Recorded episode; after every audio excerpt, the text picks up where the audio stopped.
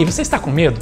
É natural que as incertezas gerem medo e nós estamos passando por um momento de muitas incertezas, né? Tem muita gente com medo de ser é, contaminado pelo coronavírus ou com medo de que algum ente querido que é grupo de risco também seja contaminado pelo coronavírus, ou tem gente que está com medo de perder o emprego, de como a pandemia vai afetar a economia, tem gente que está com medo de fechar a sua própria empresa.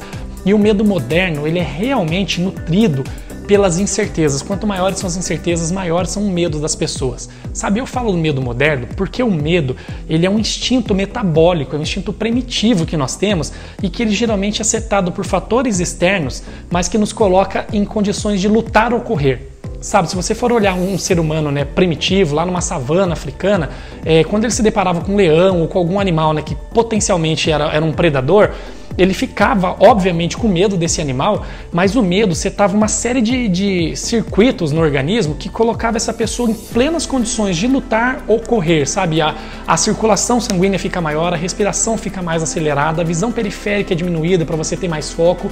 Então, o medo primitivo, que é o que a gente carrega né, desde os nossos genes, né, desde os nossos ancestrais, ele é setado por fatores externos que nos colocam em condições de lutar ou de correr. O problema é que o medo moderno, ele é exatamente o oposto. Ele é setado por fatores internos, sabe? A forma como a gente imagina que vai ser a pandemia, como a gente imagina que isso vai afetar a economia, como isso vai afetar a minha vida. E ele, em vez de nos colocar em condições de lutar ou de correr, ele nos estagna, a gente fica parado. E isso seta uma série de gatilhos no nosso organismo que vai levar a pânico e às vezes até outras doenças. Sabe? É natural, é normal, como eu já disse desde o começo do vídeo, que você esteja com medo neste momento.